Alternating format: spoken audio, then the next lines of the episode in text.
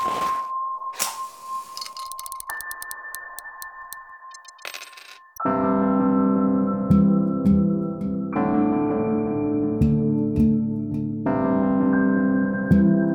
Mariano nos conocemos de esas primeras reuniones de IXDA en Buenos Aires, pero nos perdimos de vista.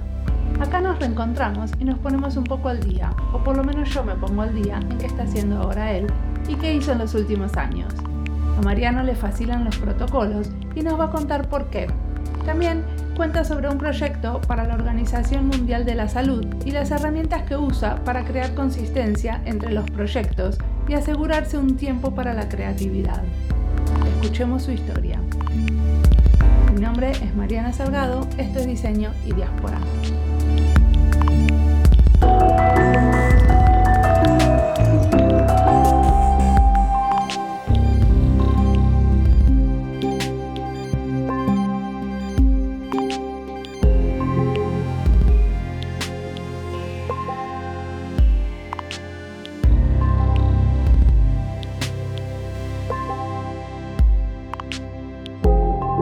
Mariano Goren, tengo 39 años, 20 en industria de negocios digitales.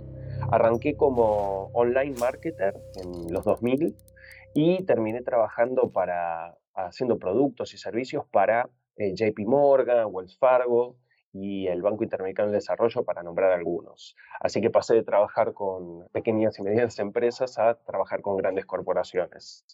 Hoy en día lo que estoy haciendo es trabajar con una agencia que se llama TopTal, donde somos varios freelancers que, trabajamos más que nada con empresas de Estados Unidos y Europa. Por último, lo que podría decir es que mi, mi carrera dentro del ámbito de UX fue en educación, donde hice varios cursos, varias capacitaciones y algunos cursos online. Muy bien. Va- Vamos a empezar por la parte de educación. ¿Hiciste muchas cosas en educación, pero también diste clases en las universidades o fue una educación como privada? No, mira, eh, lo que hicimos fue empezar con IXDA en su momento, que justo ahora se cumplen 10 años de, la fundación de IXDA Buenos Aires, que hicimos con, con Santiago Bustelo y, eh, bueno, toda la gente de acá, la- los, los pioneros, que creo que vos ya estabas en ese momento, ¿no, Marian? Ahí te conocí, claro. Claro, claro. Así que bueno, desde ese momento fue toda una cuestión de decir, bueno, ¿cómo hacemos para llevar esto a más gente, para que más gente se entere? Y empezamos a hacer como esfuerzos de, educación.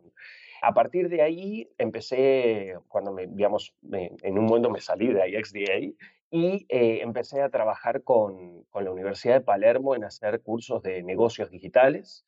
Ahí fue, estuve como coordinador académico y lo mismo con el ITBA, donde hicimos un- una capacitación de community management orientado a UX, la única que, que se dio acá en Buenos Aires. ¿Qué es el ITBA? El ITBA es el Instituto Tecnológico de Buenos Aires. Es una de las universidades que está mejor rankeada acá en cuanto a lo que es tecnología, ingeniería e informática, ¿no? lo que se conoce como tal.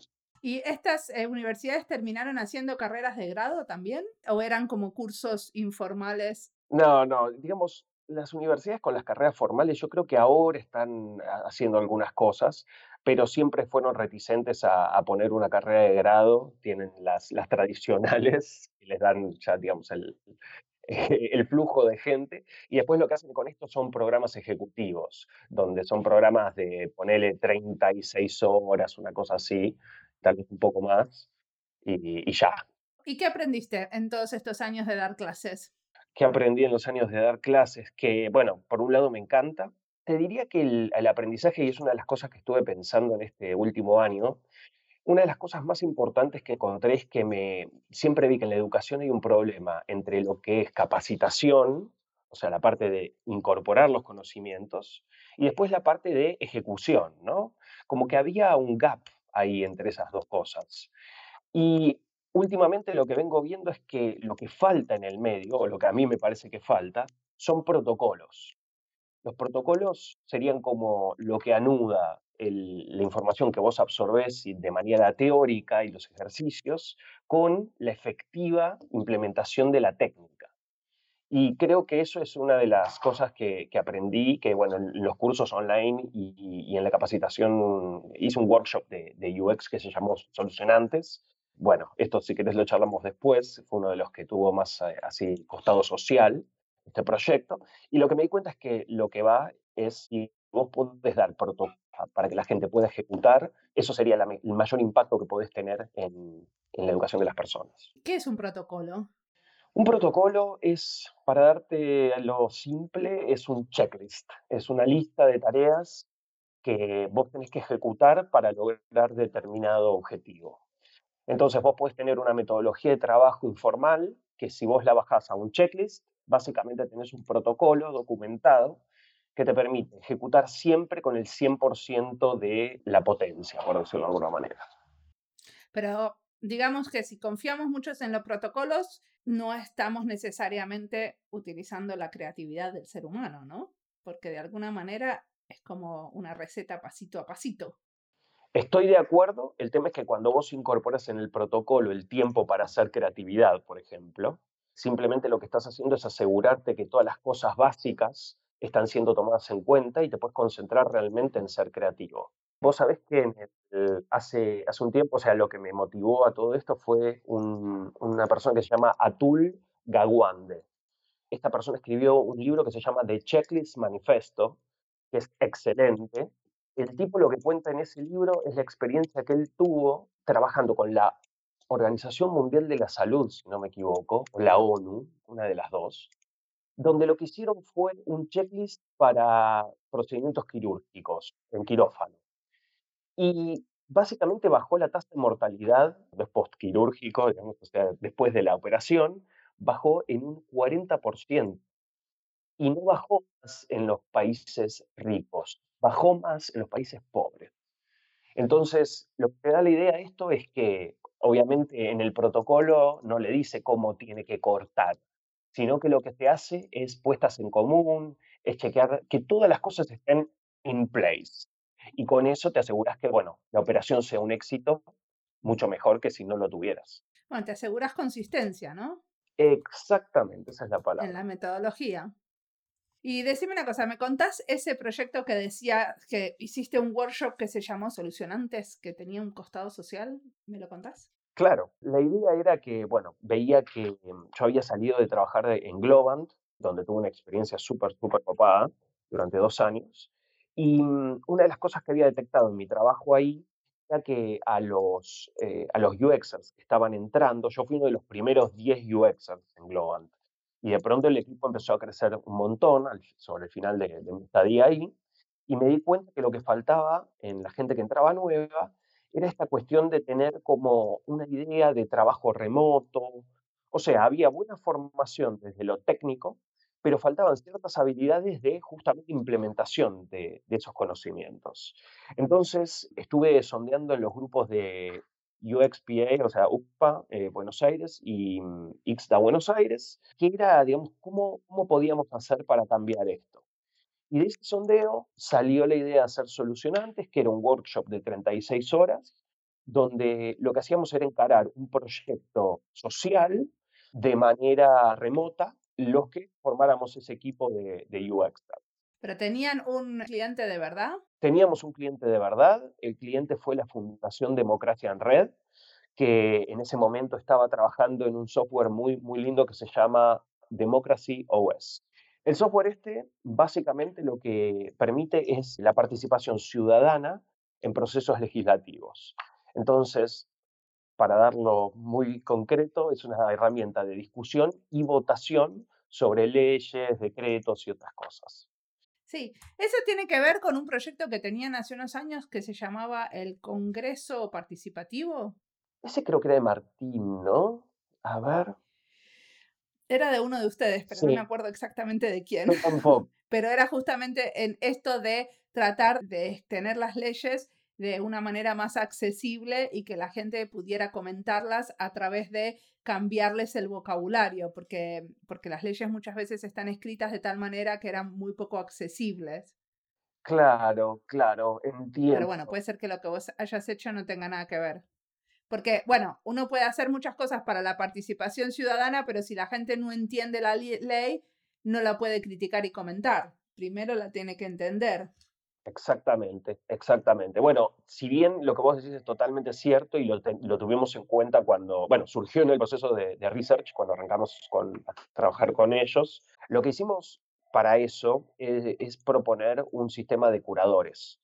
Eh, justamente por el tema de las leyes. Pero no es el mismo proyecto que, que Congreso Participativo. Esto es una, era una app, o es una app que inclusive se usó acá en la legislatura de, de Buenos Aires para discutir eh, ciertas leyes y permitir la participación ciudadana, ¿no? En, en este recinto que hoy en día es súper cerrado.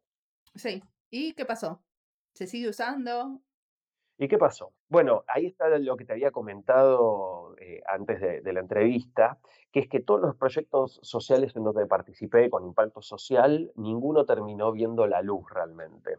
Lo cual es bueno, es, ¿viste? son ese tipo de, de sinsabores de la profesión, que bueno, creo que los UXers nos pasan un montón, que es que a veces como los proyectos son cortos, los presupuestos son acotados, muchas veces nunca llegamos a ver el producto final de, de, desarrollado. ¿no? Y en este caso, igualmente lo que sí te puedo decir es que desde el lado de solucionantes, o sea, del workshop, la gente que participó se llevó una experiencia de fuego real, donde hicimos entrevistas con los usuarios, o sea, hicimos el full Monty, por decirlo de alguna manera, a, a nivel UX, pudimos hacer todo el proceso y llegamos a entregar un prototipo funcional que la verdad estaba listo para ponerle diseño visual encima y ser programado, pero no, digamos, por una cuestión interna de la fundación y había un partido político que era el Partido de la Red en ese momento, que estaba usando la herramienta. Digamos, eso se fue disolviendo y con ello se fue disolviendo también la, posibilidad de que esto diera la luz, ¿no? Bueno, eso es una cosa que pasa muy seguido, ¿no? Que los diseñadores llegamos hasta un punto de incumbencia, pero que hay muchos que toman decisiones de diseño, como por ejemplo no seguir con este proyecto, que no son diseñadores. Me gustó que dijiste que una decisión de diseño es decir, no seguimos con este proyecto. ¿Vos no pensás que es una decisión de diseño? Es una decisión de diseño, sí, sí, muy buena la reflexión, Marian, muy buena. Bueno, contame qué hiciste con el BID, con el Banco Interamericano de Desarrollo, que contaste que habías trabajado para ellos o estás trabajando para ellos. No, trabajé con ellos en, en verdad en un proyecto para ellos directamente y otro proyecto que recibió financiamiento de ellos. El que recibió financiamiento es un, un proyecto más de, de, corte de inclusión social, que era para desbancarizados, y después el proyecto que hice para ellos es un proyecto de project management para todos los proyectos que fondean, viste que tienen cientos de proyectos en, Latinoamérica y el Caribe, y necesitaban un, software de gestión que les permitiera hacer aprobaciones, asignar los fondos, ver que esos fondos asignados tuvieran su, su contraparte en un presupuesto. Así que mm, ese sistema de gestión estuvo, muy lindo. Ahora supuestamente está en desarrollo, por eso supuestamente. y una cosa súper interesante es que usamos blockchain como tecnología base para poder eh, transparentar todos estos procesos y, mostrar la gestión. ¿Y por qué usaron blockchain? Porque digo, ¿qué es lo que hizo que tuvieran blockchain y no tuvieran una base de datos con un historial? Mira, fue fundamentalmente porque estaban súper interesados en explorar la tecnología. Esto fue en 2017, 2018, y ya viste, o sea, se había pasado un poco la, locura esta de las ICOs, que, que, digamos provocaba mucha desconfianza en instituciones grandes tradicionales, pero empezaban a ver la potencia que podía tener esto y una de las cosas, una de las principales preocupaciones de, del banco era transparentar los procesos. Y de esa manera también generar un, como esto, imagínate que muchos de estos fondos van para proyectos relacionados con el Estado, entonces, para evitar cualquier tipo de corrupción, filtraciones, etcétera, como le quieras decir, esto era un, una, digamos, muy tentador aplicar la tecnología blockchain. Ok, ¿y qué te pareció? ¿Cómo fue tu experiencia como diseñador usando blockchain? Mira, yo venía, o sea, mi, especialidad es fintech. O sea, yo antes, en mi vida anterior, eh, trabajé varios años en finanzas. Uno de mis primeros proyectos fue una financiera, de hecho. Así que lo que creo que más interesante me pareció fue poder como tener un sneak peek, ¿no? levantar el capot de, del Banco Interamericano del Desarrollo, sus procesos, y justamente ayudarlos a hacer que esos procesos sean más eficientes. Creo que esa fue la mayor satisfacción. O sea, hicieron diseño de procesos, no solamente diseñaron un software. Es que, a ver, no sé si coincidís con esto, Marian, pero eh, nuestra función como UXers no es empujar píxeles puntualmente, sino ver, o sea, tomar el software como una herramienta que le hace más fácil la vida a la gente. ¿Coincidís? Sí, y que muchas veces a partir de que vos tenés que hacer ese software, terminás rediseñando procesos. Exacto, o sea, es como que vos les vendés el rediseño del proceso sin que se den cuenta, porque se ve como una interfaz pero está rediseñado el Poniéndome en los zapatos del usuario, o mi idea es que cuando el usuario vea la, aplicación diga, oh, ok, me anticipó todos mis movimientos. Permanentemente me sorprende para bien, me hace acordar de cosas, me mantiene accountable. ¿Cómo sería accountable? La palabra nunca encontré la, la traducción correcta, pero me mantiene al día, ¿no? No tengo problemas gracias al software. Creo que eso es lo que pretendí.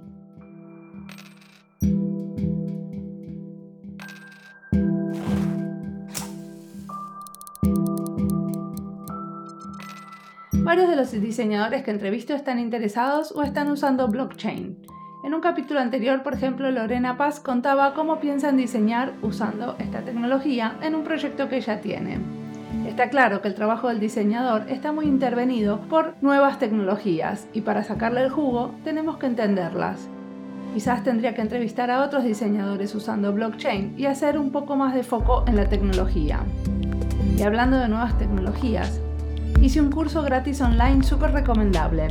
Se llama Elements of AI, AI, o sea, elementos de inteligencia artificial. Está muy bien, lo desarrollan acá entre una consultora en diseño y software y la Universidad de Helsinki. Si uno es estudiante en Finlandia, por ejemplo, puede tener dos créditos por hacer ese curso, o sea que quiere decir que es bastante corto. Me gustó mucho hacer un curso online. Se puede hacer en los ratos libres y en el ritmo que uno quiere. Pero sigamos escuchando a Mariano.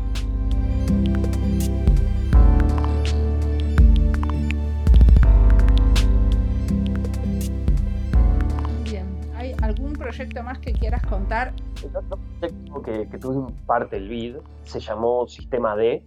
Hoy en día no sé si sigue avanzando o no, la verdad que, que le perdí el, el rastro, pero este proyecto Sistema D fue súper interesante desde el punto de vista que hicimos Libra, la criptomoneda esta que Facebook quiere sacar, pero hace cinco años.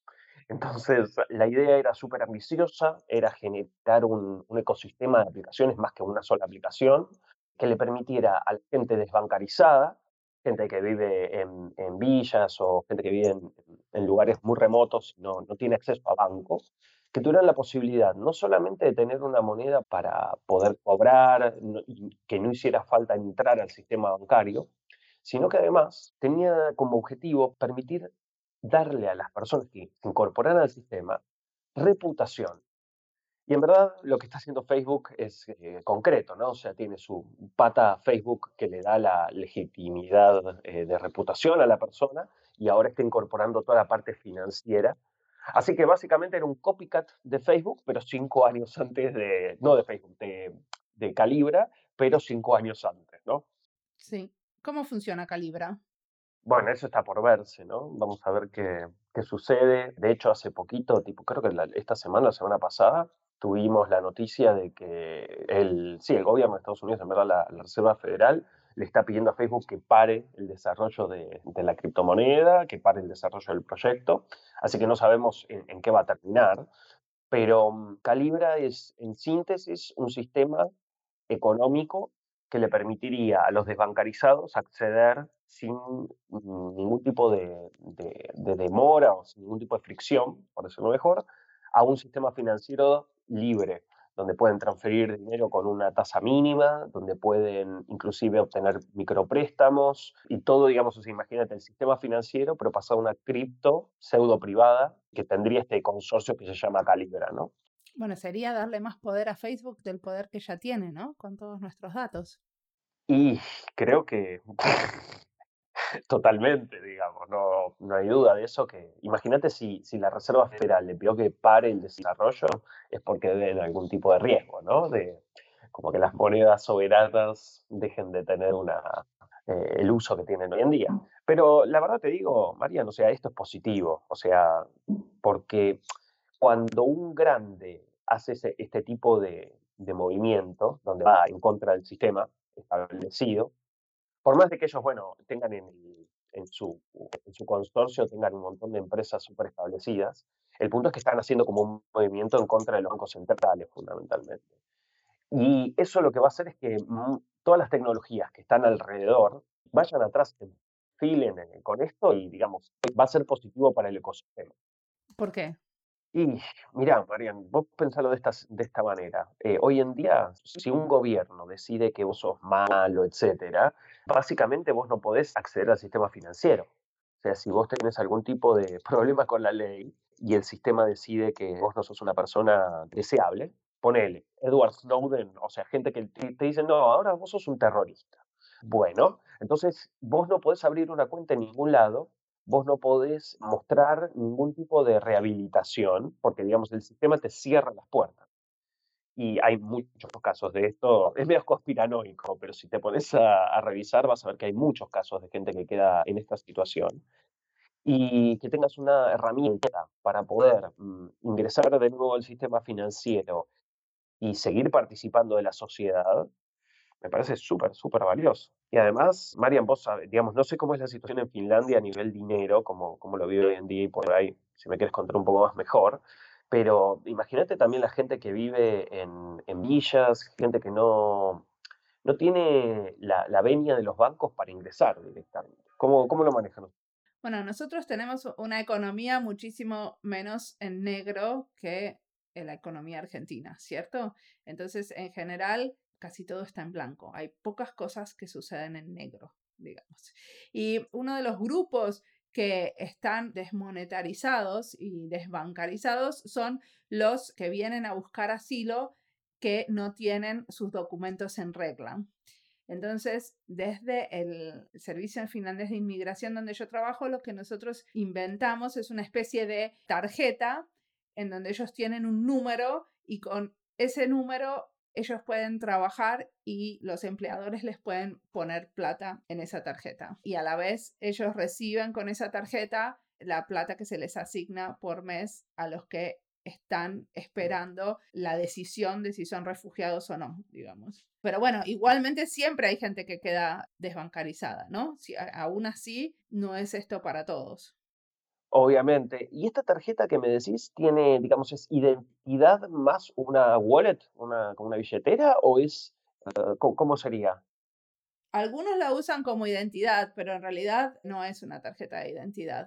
Porque, bueno, muchas veces no se les puede dar identidad hasta que no se haya chequeado la identidad. Y es muy difícil chequear la identidad en algunos países por el tipo de base de datos. Entonces, muchas veces no podés chequear la identidad. Bueno, es muy complejo el tema. Claro, pero es una tarjeta, digamos, prepaga, digamos, es una tarjeta prepaga. Claro, es un número que no está dado por el banco. Claro, claro, súper bien. Bueno, ahí tienen una muy buena solución al, al problema, ¿no? Sí, pero bueno, de todas maneras, por ejemplo, ellos no tienen la posibilidad de comprar online, por ejemplo, o de hacer una cosa que se llama como identificación fuerte, porque para tener identificación fuerte necesitas tener una cuenta de banco. O sea, muchas veces para los servicios públicos necesitas identificar quién sos y para eso se usa tu cuenta de banco. Bueno, eso es algo que el gobierno finlandés está trabajando mucho para solucionarlo. Hay como diferentes alternativas y ya se están, se están por implementar. Bien, ¿y cuánto tiempo tienen para solucionarlo, digamos? O sea, ¿tienen plazos o...? Cada caso es diferente porque depende de dónde esa persona sea. Entonces depende de cómo son los documentos y cómo se puede uno cerciorar de que los documentos sean los que tienen que ser. Te puedo pasar los links de cuáles son los que de quiénes son los que están trabajando en eso si te interesan. Te iba a preguntar, vos estás haciendo cosas que son como algunas que pueden tener impacto social y después haces otras cosas comerciales, ¿cierto? ¿Te da lo mismo? ¿Cómo es? Buena pregunta. Mira, en general mi política es, yo trabajo obviamente para empresas que esté de acuerdo en un punto, o sea, no, no voy a trabajar para, para, empresas que dañan a las personas, o sea, es mi límite, pero mm, lo que te podría decir es que el trabajar con, con, empresas comerciales me permite fondearme para después decirle a las empresas que, digamos, tienen un fin social, decirles, ok, lo hacemos o gratis o lo hacemos a muy bajo costo. Así que te diría, no es que me dan pero simplemente creo que todo está bien. Muy bien. Y decime una cosa, ¿querés contarme lo del eh, Singularity University? ¿Qué estás haciendo ahí? Bueno, en Singularity estoy dentro de la red de mentores. Lo que hacemos es trabajar con la incubadora de, Singularity, donde es una de las incubadoras de, startups que, donde vos pagás, no, no te pagan. Viste que hay algunas que te dan fondos y otras en donde vos pagás para que te den la red de, contactos y, la red de mentores y te presenten posibles fondeadores del proyecto en el futuro. Entonces, lo que hice fue ingresar hace aproximadamente un año y medio, más o menos, ingresé a la red de mentores y lo que hacemos es tener calls con los distintos startups que están buscando tener algunos consejos para, para producto y servicio, más que nada. Ese es el, el rol. Y ahora, acá en Argentina, estoy en contacto con los chicos del capítulo de los embajadores de acá de, Argentina y estamos viendo de armar algunas cositas que, creo que pueden ser súper interesantes a nivel capacitación, eh, divulgación, etc. Ok. Para todas startups argentinas. Bueno, si, digamos, si hacemos los eventos vivos, va a ser para personas acá en Argentina, pero en general lo que hice fue trabajar siempre con empresas de Estados Unidos y Europa los startups mismos que se van a incubar en, en Singularity en general, o sea, no es barato, nada barato. Entonces los, los, startups que van en general tienen un origen en Estados Unidos o Europa. Y hay, te diría, hay de todo, ¿no? O sea, son, hay muchos startups, la mayoría tienen un corte de, de moonshot, ¿no? De, de proyectos para hacer el, el, mundo un lugar mejor para vivir, pero he asesorado empresas de, de, seguridad informática y otras cosas así también. Ok. Pero también esta gente de Singularity University también capacita a innovadores, ¿no? sin que les paguen. O sea, no solamente ellos tienen como gurús o gente que deciden y seleccionan para capacitarlos, ¿no? Mira, eh, hasta donde sé, siempre se paga. O sea, si vos querés, eh, tienen un par de programas de, creo que se llama Exponential Mindset, ¿no? O sea, como abrirte la cabeza y que es el, programa que, tanto éxito tuvo en los últimos años. Y ahí sí vos pagás y lo que haces es viajar al campus de ellos y te dan, aparecen los distintos referentes de cada área de tecnología, ¿viste? Tipo biotecnología, salud, sistemas, cada, cada una de las vertientes tiene su representante y vos te estás un tiempo ahí en el campus de la NASA que tienen, en la NASA mejor dicho, y estás una semana ahí, o sea, dependiendo cuál programa compres, hay cortos, hay largos, y sí, pagas, pagas fuerte. Pero esto entonces no deja de ser una universidad privada o unos cursos privados que se llaman así. Bueno, también puedes decir que bueno, todo el material que está colgado en internet de manera gratuita, los webinars que dan son gratis, eso sin dudas. Pero sí, es una, una entidad privada. ¿Hiciste alguno de esos webinars? Webinars, sí. ¿Cuáles hiciste? ¿Cuáles recomendas? No, es que fueron webinars del momento, más que nada con Diamandis, que es uno de mis ídolos, digamos, Peter Diamandis, que es uno de los fundadores de Singularity. Entonces, en general, cuando tiene un, un webinar, me sumo y tiene QA, permite que le, le, hagas algunas preguntas, está muy bueno. Y para eso simplemente con ingresar a Singularity University, la página, tienen el, para anotarse en el newsletter y ahí les van a llegar los, las distintas ofertas que tienen. Igual, perdón, Marian, ¿por qué que sea privado es un problema? Me quedé con eso. No, no es un problema. Lo que yo pensé es que ellos tenían como la idea de hacer un impacto social y que no necesariamente era para que la gente lo pueda, los que los puedan pagar nada más, pero ahora me estás diciendo que tienen una oferta también de cosas gratuitas importantes. Lo que tiene el problema que sean privados es que algunos lo pueden pagar y otros no lo pueden pagar. Entonces, si uno está pensando en un proyecto educativo que quiera tener impacto social, parte del impacto social es que haya como alguna igualdad, ¿cierto? O sea, que todos puedan acceder a ese proyecto educativo me parece como parte de, de la ecuación y que algunos puedan acceder porque tienen plata y otros no, me resulta un poquito menos. Que no hace a la justicia social, ¿cierto? Que estás imitando las mismas desigualdades que ya tenemos. Mira, el punto es el siguiente para mí. Obviamente tienen becas, tienen un sistema como para hacer que gente, como te digo, o sea, tienen cantidad de videos, puedes ver, eh, Peter Diamandis no sé cuántos cientos de videos debe tener, donde hacen divulgación. Pero para mí el punto es que si vos te lo pones a pensar de esa manera y decís, bueno, que vengan todos, básicamente no tenés ni, ni el lugar para alojar a la gente, no tenés forma de pagarle a los excelentes profesionales que están ahí capacitando. A ver, obviamente es una diferencia de puntos de vista de, cómo, digamos, qué, qué, es mejor, hacerlo abierto para todos o hacerlo selecto para algunos.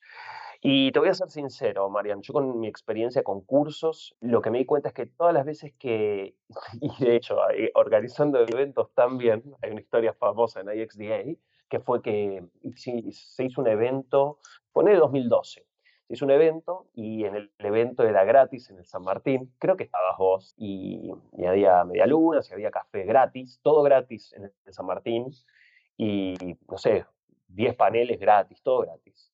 Buenísimo el evento. Y la gente se quejaba porque, porque el café estaba frío. Sí, sí. 10 paneles gratis, medialunas, café, todo gratis. Entonces, cuando mm, lo que empecé a ver, eh, leí mucho de lo que es teoría del valor yo, eh, por una cuestión de interés particular, de que es cómo los humanos le asignamos valor a las cosas. Y lo que me di cuenta es que cuando pagás, realmente estás apreciando no solamente tu, propia, tu propio involucramiento, o sea, estás comprometiéndote, poniendo tu dinero, tu energía, donde tu boca está, o tus ideas están, y por otro lado, es brindarle a la otra persona que te está dando ese conocimiento, que te está dando ese servicio, le brindas el, modo de sustentarse, que era lo que hablábamos justo también antes de la entrevista. Entonces, para mí, el, el hecho de cobrar por un servicio de excelencia, a mí me parece muy importante y me parece que la gente tendría que cobrar más, no menos, ¿entendés? O sea, creo que la abundancia es en un solo sentido si vos agarras y haces cosas simplemente gratis, lo que logras al fin y al cabo es crear escasez. Lo cual es una paradoja, y si querés elaboramos, pero no sé si estoy yendo bien con la conversación, Marian. Bueno, a mí me parece una manera muy particular de seleccionar a los alumnos, que es por la capacidad económica, ¿cierto? Uno puede seleccionar alumnos o gente para ir a un evento de muchas otras maneras. La capacidad económica es una en particular. Es una, Sí, y por eso también existen las becas, ¿no? Totalmente. Decime, ¿qué te inspira en este momento? Y lo que te había comentado de los protocolos, estoy súper entusiasmado con eso, no sé si voy a hacer un libro, de hecho. Y de hecho es orientado a, crear protocolos en la propia profesión, ¿no? Una de las cosas que me di cuenta más importantes cuando, o sea, ¿qué, ¿qué, pasa? Yo soy freelancer, trabajo con empresas siempre distintas, es rara la, la situación donde me vuelvo a contratar la misma empresa para trabajar en el mismo proyecto. Entonces eso lo que me, me requiere es nuevamente con cada cliente empezar el proceso de cero, ¿no? O sea, desde la reunión inicial, la presentación, hasta la entrega del, entregable final. Y lo que me di cuenta es que con el tema de, protocolos podía simplificar si documentaba todo y es lo que empecé a hacer. Entonces, cada proyecto nuevo que arranco hoy en día, tengo un board en Trello, un tablero en Trello, donde tengo todos los distintos ítems de las cosas que yo hago en los proyectos. Y no sabes la paz mental que me da. o sea, simplemente abro eso y digo, ¿qué tengo que hacer? A ver, uno, dos, tres, cuatro. Y es como ir al gimnasio. Es simplemente la disciplina de llevar a cabo esto, de ponerle energía y llevar a cabo los puntos. Obviamente, si veo que falta algo, lo voy corrigiendo y enriqueciendo el protocolo, pero creo que eso es lo que más me, está ocupando y me parte la cabeza. Me parece que es el, en serio, es el santo grial entre la educación y la práctica. Así que dándole a full con eso y pensando en eso. Perfecto.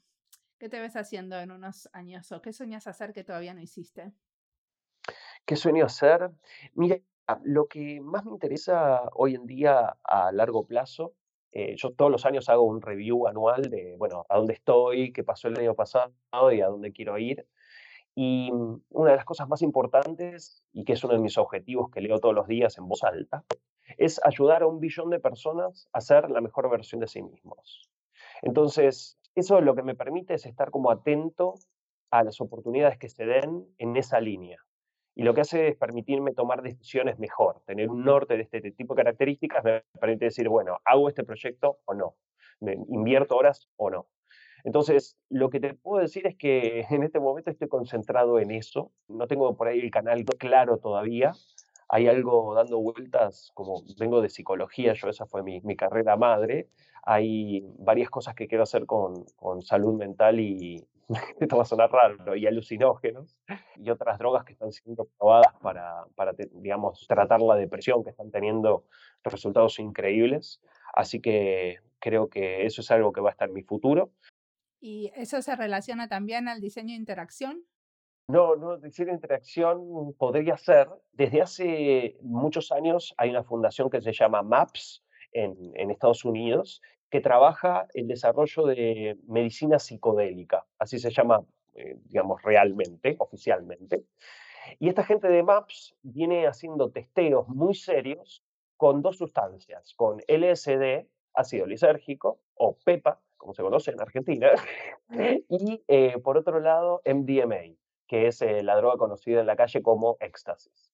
Entonces lo que hicieron con estas dos drogas es empezar a tratar a pacientes que tienen depresiones súper severas, gente que vuelve de la guerra, gente que tiene síndrome postraumático de depresión, y los resultados que obtuvieron eh, en las pruebas preliminares fueron tan, tan importantes que la FDA, que es la Foods and Drugs Association, la, la organización que se encarga de testear los alimentos y las medicaciones en Estados Unidos, le puso el sello de breakthrough. O sea que la terapia está tan efectiva que la visión fue acelerar los tiempos de desarrollo.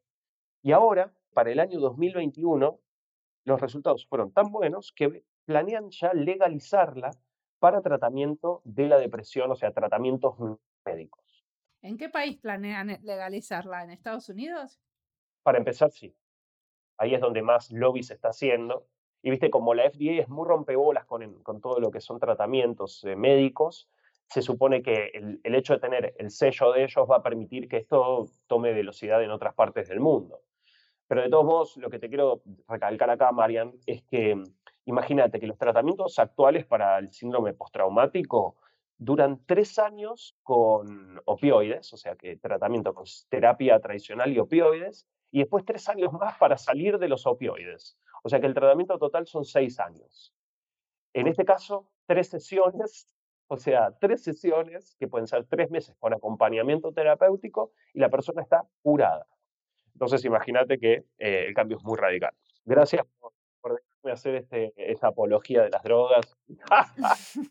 bueno, supongo que sabrás y habrás leído las investigaciones, ¿no? Si lo contás. Correcto, sí. Hay un montón de material online, eh, está todo abierto y los resultados de las investigaciones están ahí para, para ver. Además hay muchos testimoniales en YouTube que son súper emocionantes, así, así que se los recomiendo a todos, Marian.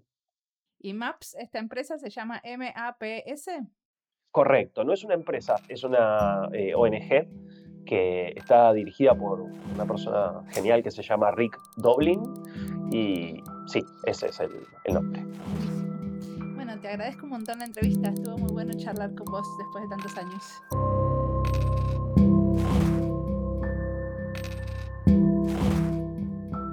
Mariano dice que le parece importante cobrar por un servicio de excelencia. Y hay servicios que uno cobra y otros que se hacen gratis. Para mí es importante hacer y crear servicios de los dos tipos, y que los que no puedan comprar un servicio también puedan acceder a tenerlo. Entonces los servicios de excelencia para mí se pueden cobrar algunos para poder dárselos a otros que no pueden pagarlo, pero sí valorarlo gratis. Por ejemplo, cuando trabajo gratis para algunas de las redes de diseñadores, se producen otros acuerdos y otras maneras de trabajar. Eso me interesa, que no todo lo que hagamos esté mediado por el dinero o nuestras posiciones en las organizaciones. Eso hace que se produzcan otro tipo de relaciones, diferentes y un poco más honestas.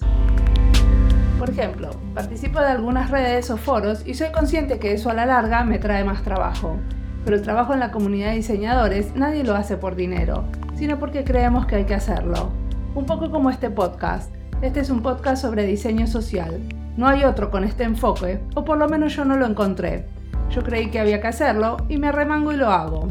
Y ojalá otros se inspiren y hagan algo parecido, y si me invitan a colaborar, mejor.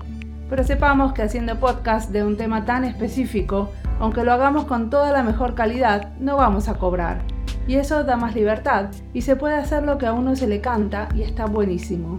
Otra de las grandes ventajas de hacer proyectos no comerciales. Como siempre, la música del podcast es de Antonio Zimmerman. La producción del podcast es de Andy Fechi. La edición de sonido de este episodio es de Julián Pereira. Este podcast está publicado con licencias de Creative Commons con Attributions. Eso fue Diseño y Diáspora.